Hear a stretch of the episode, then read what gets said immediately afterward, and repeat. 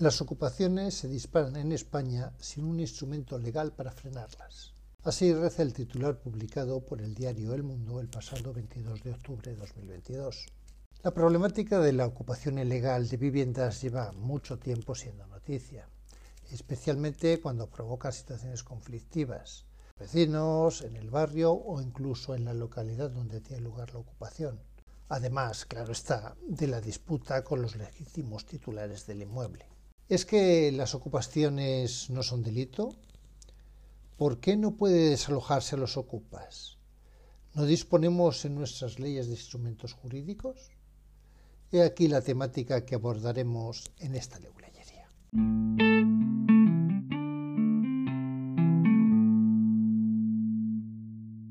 Leguleyerías. Divulgación jurídica al hilo de algunas noticias. Soy Jesús Velasco, en otra vida fui abogado y ahora un leguleyo virtual.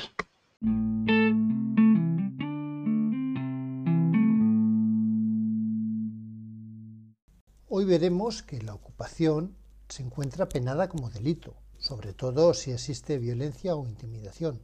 Veremos la problemática en el enjuiciamiento del delito y las propuestas legislativas que se tramitan en sede parlamentaria.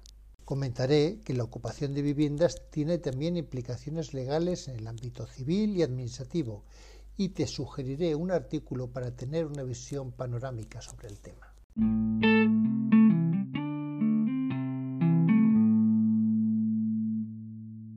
Debemos dejar claro desde el principio que es un delito entrar en un inmueble ajeno y permanecer allí contra la voluntad de su legítimo titular. Nuestro Código Penal prevé dos tipos delictivos. El allanamiento de morada, en el caso de que el inmueble que se ocupa sea la vivienda en que habita otra persona, o un delito de usurpación, cuando el inmueble que se ocupa no tiene la condición de morada. En ambos casos, la violencia o intimidación al perpetrar la ocupación supone una mayor gravedad de las penas. Y entonces te preguntarás con toda razón que si se trata de un delito, ¿por qué los inmuebles permanecen ocupados meses y meses, a veces años enteros? En primer lugar, porque habrá que acreditar que el inmueble sea ocupado, es decir, que se habita en contra de la voluntad de su legítimo poseedor. Obviamente, si el titular lo ha alquilado o cedido de otro modo, por un precario, por ejemplo, no puede decirse que hay ocupación. Dicho de otro modo, que ese inmueble puede ser el domicilio legal de una familia. Como ya te figurarás, para dirimir la cuestión nos vemos abocados a la vía judicial. Obviamente, si la familia acusada de ocupación habitaba el inmueble con un título legal, no sería justo dejarle en la calle durante la tramitación del juicio. La otra cara de la moneda es que si hay una ocupación, ya sabes, por el método de la patada en la puerta, entonces el legítimo titular es el perjudicado. Amén de verse privado del inmueble, tiene que soportar los gastos propios del mismo. A veces también los consumos por suministros tales como agua, luz o teléfono, de los que está disfrutando el ocupa. Como refiere la noticia que propicia hoy esta leguleyería, en la práctica nuestra legislación adolece de instrumentos jurídicos que pongan coto a estas situaciones. A este respecto se están tramitando al menos cinco iniciativas legislativas en el Congreso de los Diputados, que simplificándolo mucho ofrecen dos posibles soluciones. O bien facultar al juez para que dentro de las primeras diligencias de instrucción pueda acordar que se requiera a los presuntos ocupas a que acrediten el título que les permite habitar el inmueble y en caso de que no lo presenten pueda decretarse su desalojo como medida cautelar. Para este caso es necesario que se incluya un nuevo artículo que recoge expresamente tal medida cautelar.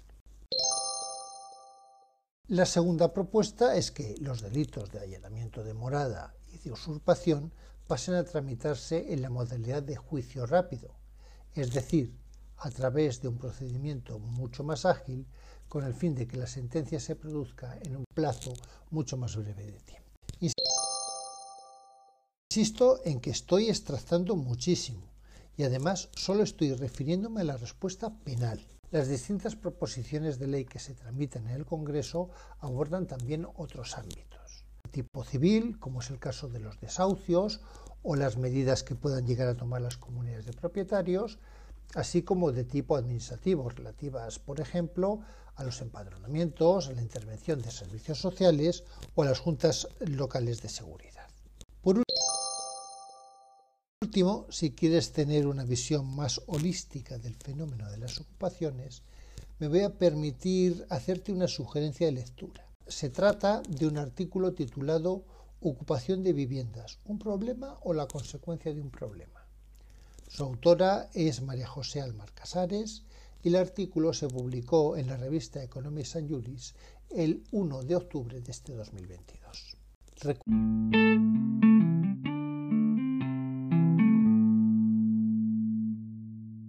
Recuerda, por tanto, que la problemática ocupa es múltiple y tiene implicaciones muy diversas, aunque comúnmente nos focalicemos en el ámbito penal. La ocupación es, en efecto, una actuación delictiva tipificada tanto en el caso de allanamiento de morada como en el delito de usurpación, que precisan instrumentos jurídicos para agilizar la resolución judicial. Hemos comentado algunas propuestas, como la adopción de medidas cautelares o la tramitación de juicios rápidos.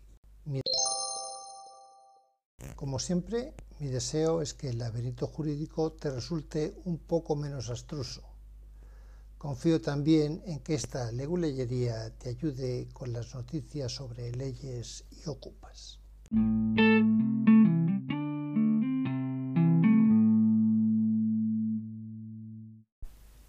Si te parece interesante, suscríbete. En el blog leguleyerías.blogspot.com puedes encontrar el artículo correspondiente a este episodio. Allí aparecen enlaces desde donde puedes acceder a las noticias a que hago referencia, así como a las fuentes legales, conceptos jurídicos, etc.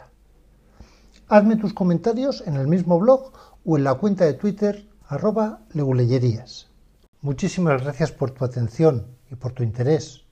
Soy Jesús Velasco. En otra vida fui abogado y ahora un leguleyo virtual.